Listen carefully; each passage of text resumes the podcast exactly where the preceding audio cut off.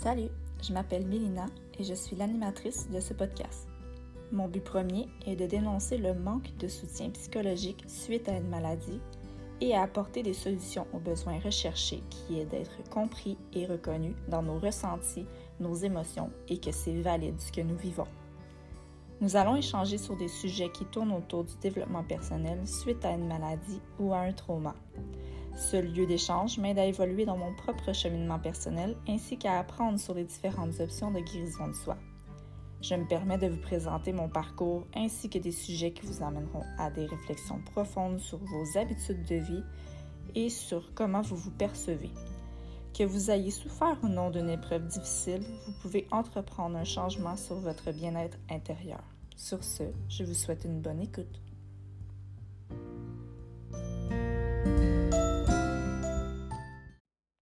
Salut, bienvenue sur mon podcast. Aujourd'hui, je vais vous parler de l'anxiété. La première fois que j'ai eu une crise d'anxiété, euh, c'était quand que j'ai eu un grand changement dans ma vie. Et c'était mon changement d'école, quand que j'ai été du cégep à l'université. Puis c'était une des premières fois que je me sentais en grande peur. J'avais euh, de la misère à respirer, de la misère à dormir, euh, puis quand que je faisais une crise de panique, c'était comme si j'allais mourir. Je, j'étais, j'avais de la transpiration, euh, j'avais vraiment de la misère à respirer, un manque d'air. Mais suite à mon diagnostic, ça s'est gâté. Avant, je disais que j'étais stressée, puis que j'avais fait une crise de panique. Ça, c'était pas grand-chose. Mais quand le diagnostic est tombé, puis que j'avais plus nécessairement d'aide psychologique. Là, le petit hamster a commencé à tourner. Je suis devenue de plus en plus irritable. Euh, j'avais de plus en plus de confusion, de fatigue accumulée. La fatigue accumulée parce que j'avais du mal à dormir. Et à cause qu'on avait un petit coco qui se levait le soir, qui nous empêchait de dormir aussi. Fait que ça l'aidait pas. Euh, avec toute cette accumulation-là, euh, les crises d'anxiété ont commencé. Et ça s'est empiré euh, avec des situations familiales. Ça s'est empiré un peu à cause du bureau. On était dans un projet qui était quand même stressant, euh, qui demandait d'être quand même assez rapide puis d'être performant. Et il y a une situation qui est arrivée au bureau qui a fait en sorte que je devais prendre charge de ce projet-là. Et là, la gestion de mon stress était euh, quasiment... J'avais aucun contrôle euh, sur mon stress. Et j'ai commencé à faire des crises d'anxiété plus rapprochées. Ça, c'était il y a environ un an, euh, tout juste avant les fêtes de, de, Noël l'année passée. Et mes crises étaient, comme je, comme je viens de dire, euh, de plus en plus rapprochées. Euh, j'en avais, c'était chronique, J'en avais euh, quasiment tous les jours. Et c'était pour des riens, là. Ça pourrait pouvait partir comme ça, dans le plein milieu de la journée. Comme ça pouvait partir pendant la nuit. Parce que j'étais juste plus capable de me rendormir, puis ça partait. la plupart du temps, quand je fais une crise de panique, j'ai des palpitations, euh, j'ai de la misère à respirer, j'ai mal au cœur, j'ai de la difficulté à, à me concentrer sur moi-même, je t'étourdis, je, je manque d'air complètement. J'ai des bouffées de chaleur, puis j'ai des frissons en même temps. C'est douloureux. Je suis juste crispée, puis je suis en petite boule, puis j'ai de la misère à, à me sortir de là. Au début, j'essayais de vivre ça toute seule.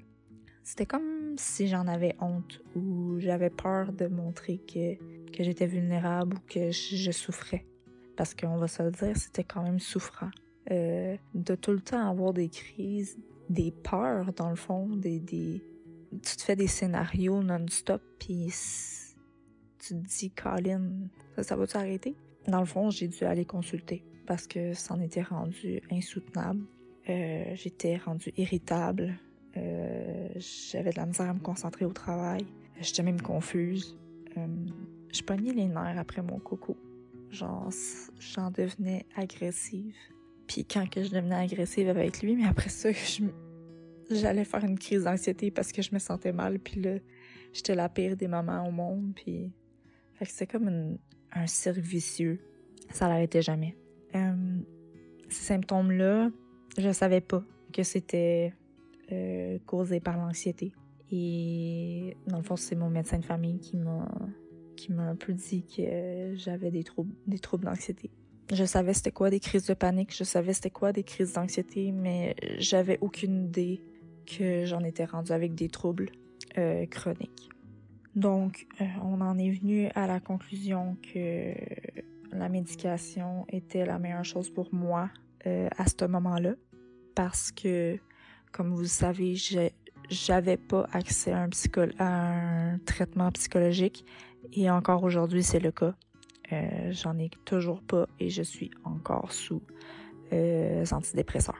Ce que je peux dire, c'est avoir des troubles anxieux, ce n'est pas, ça devrait pas être tabou, ça devrait pas être honteux.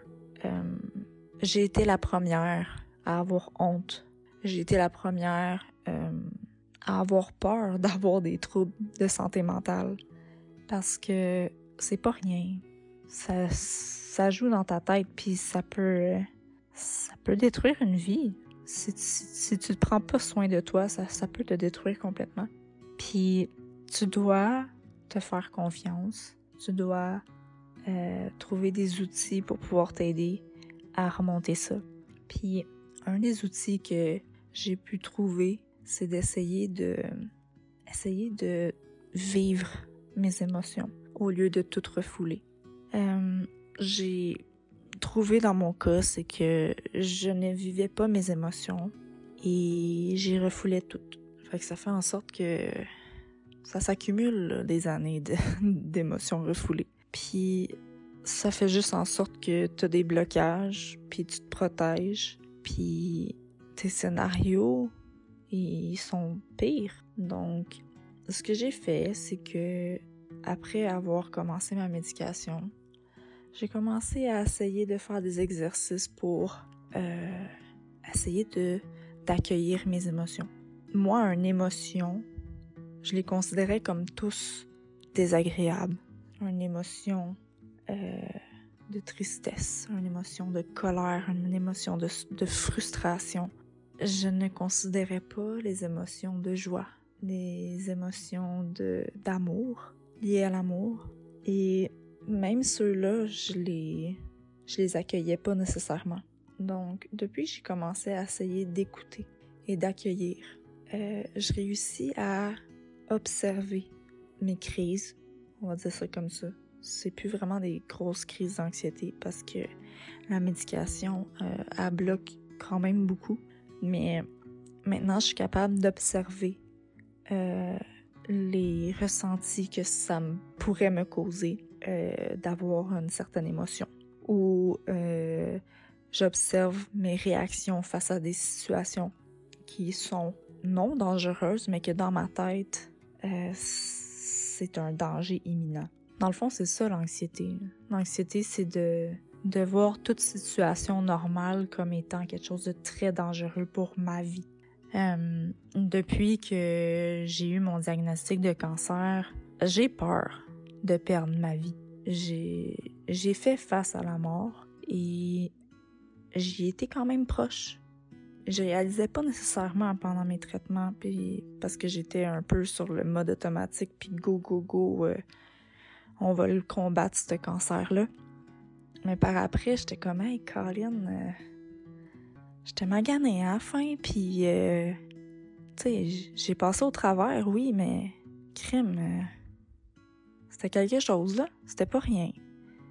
Puis là, les scénarios embarquent. Ah, mais les, la récidive, tu sais, ça peut réarriver, là. T'es pas mal moins. Dans le fond, des fois, je m'ennuie de mon innocence. tu sais, de te dire, ah, ça arrivera pas à moi, ça arrive aux autres. Mais là, euh, tout peut m'arriver. Je suis très euh, vulnérable. J'ai de la misère à me dire que je vais vivre longtemps. c'est c'est des sentiments et des questionnements que tu as à tous les jours suite à un diagnostic de cancer.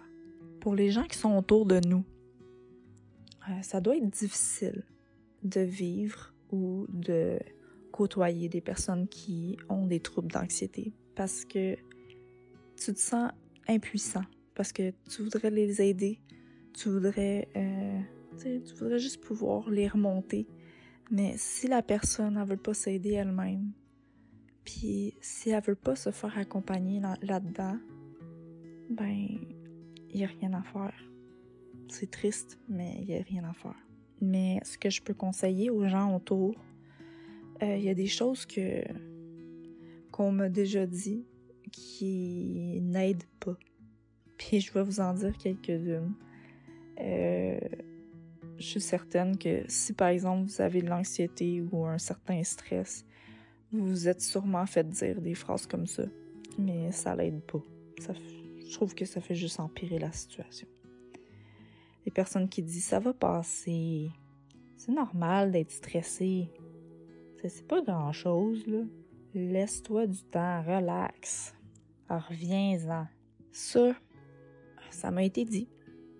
Euh, il y en a eu d'autres, mais je ne vais pas toutes les énumérer parce que ça va être long. Ou dans le même sens, tu sais, quand tu as un cancer, ah, t'es forte, tu vas passer au travers.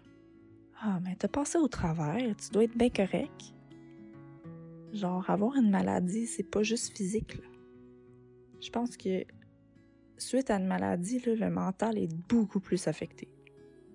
Donc, dites pas aux gens qui ont été atteints de maladies ou d'un trauma qui n'ont pas besoin de suivi psychologique. Parce que s'ils en ont besoin puis ils veulent aller le chercher, ben laissez-les. Ou aidez-les même à trouver quelque chose pour eux. Parce que quand t'as pas d'aide, ben ça fait comme moi. Ça fait que t'as des gros troubles d'anxiété que t'as de la misère à gérer toi-même. Yes. Mais avec mes outils, j'apprends maintenant à, essayer de les vivre. Puis même que je, je fais de l'introspection, puis je me pose beaucoup de questions pour voir mes réactions internes. Pendant un certain temps, j'étais pas capable euh, de pleurer, j'étais pas capable de sortir une émotion. Je me sentais pas fâchée, je me sentais pas triste, je me sentais pas euh, nécessairement joyeuse. Euh, je vais vous avouer que je mets ça un peu sur la faute de la médication parce que ça me met sur le neutre. Mais depuis que j'ai commencé à observer juste les petits, petits changements dans mon corps. Ah, j'ai eu chaud, là. Pourquoi que j'ai eu chaud? Ben, Colin, je pense que j'ai été fâchée. Genre, j'ai eu une petite colère qui a monté. Ou, ah, je suis étourdie, je fais le pas bien. Euh, mon corps est en train de me dire quelque chose. Fait que peu à peu, en, observant, puis euh, en pratiquant la méditation, puis en allant euh, plus en profondeur, aller voir euh, mon enfant intérieur, je réussis de plus en plus à vivre mes émotions, à me libérer de certains, euh, a certaines douleurs qui, qui sont là depuis quand même longtemps. Et ça me rend de plus en plus légère. Et je crois que en continu, en continu, excusez, en continuant à faire ces petits exercices-là au quotidien, en continuant de méditer, de prendre le temps de me déposer, en continuant de m'écrire, de me questionner, je pense que je vais être de plus en plus capable de gérer un peu mes crises d'anxiété. Ou, je, je veux pas dire gérer, je veux dire les accueillir et les laisser aller. Puis ce que je peux conseiller aux gens qui ont, qui ont ou qui pensent avoir des troubles d'anxiété, ayez pas peur de vivre ça avec quelqu'un d'autre. Demandez que quelqu'un soit là avec vous. C'est beaucoup plus facile de s'en sortir de la crise. Comme je disais, au début, je m'enfermais dans la toilette parce que je voulais pas que mon garçon me voie comme ça, puis je voulais pas que mon chum me voie comme ça. À un certain moment donné, c'était tellement chronique que ça arrivait n'importe quand. Puis ce que j'ai remarqué, c'est que quand j'étais toute seule dans la toilette, c'était très difficile à me calmer puis à arrêter. Mais quand que j'étais accompagnée par mon copain, puis quand que mon enfant me voyait dans cet état-là, premièrement, ça fait en sorte que mon enfant voit que je, je maman peut être vulnérable et peut être euh, à l'envers. Elle peut pleurer, elle peut être fâchée, elle peut être en joie. Mais quand, quand il m'a vu dans une crise comme ça, il a vu que j'étais vulnérable et que moi aussi j'ai besoin d'amour. Donc il venait me donner de l'amour. Puis mon chum, quand j'étais en crise, il venait me voir, il me collait, il me flattait. Comme ça va aller, Milna. Ça va passer, respire. Respire.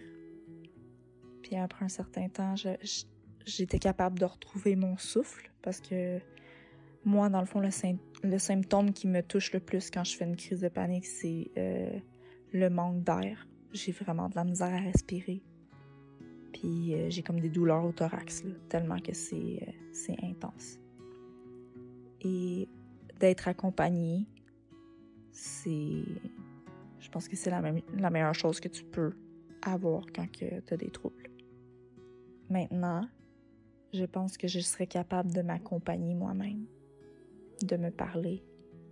Puis, disons que j'ai pas hâte de revoir une crise d'anxiété parce que ce n'est pas agréable mais euh, dans un autre sens, dans un autre ordre d'idée.